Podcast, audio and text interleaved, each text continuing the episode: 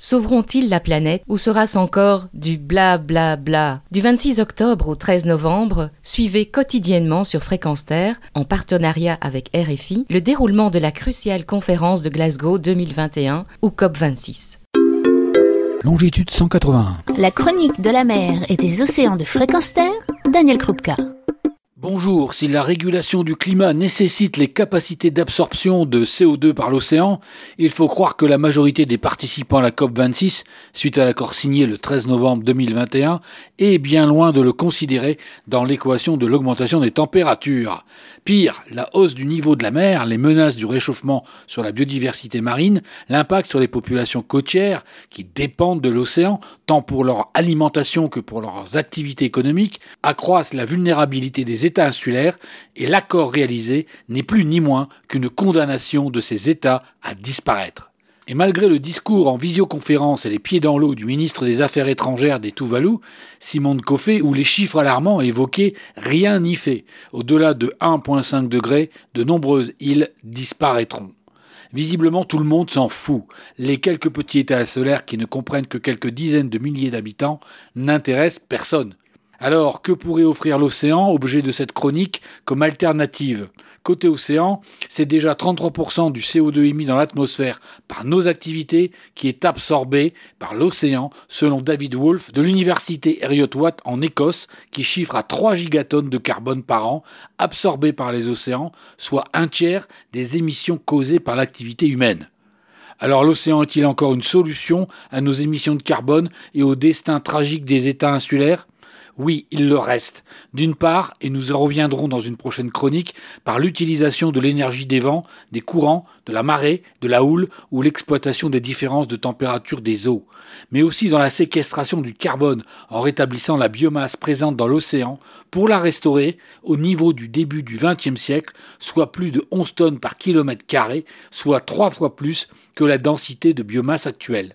Facile à dire, mais comment réaliser cette séquestration? Eh bien en conservant et en rétablissant la végétation littorale de l'ensemble des pays qui absorbent le CO2 d'origine anthropique via les mangroves, marais salants et herbiers marins.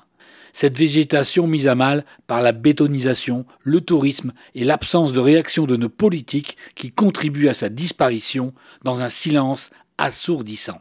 Autre moyen de séquestration du carbone, la création des aires marines protégées pour préserver la biodiversité marine et les services rendus par les océans. Car c'est bien dans le vivant, dans la mise en place des chaînes trophiques à toute profondeur, que la chimie du carbone fonctionne. Là encore, aucune mesure, aucun objectif pour la moins coûteuse et la plus facile des mesures.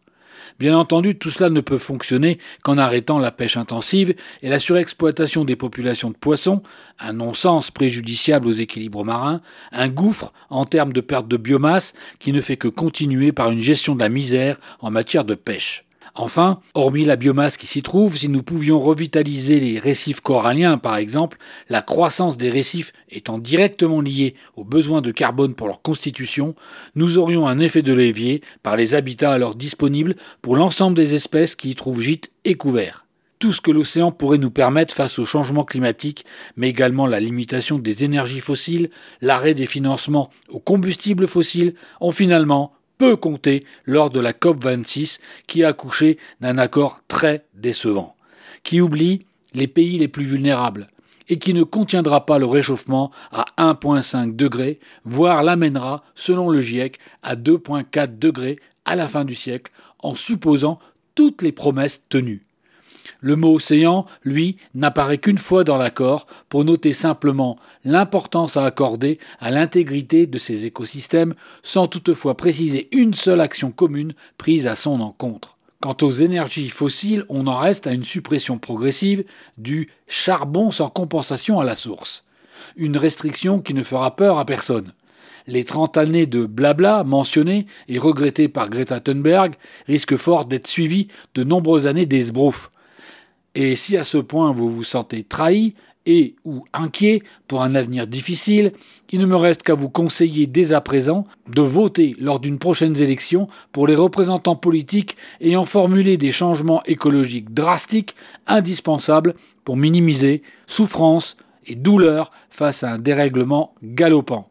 À bon entendeur, salut Retrouvez et podcastez cette chronique sur notre site fréquenceterre.com.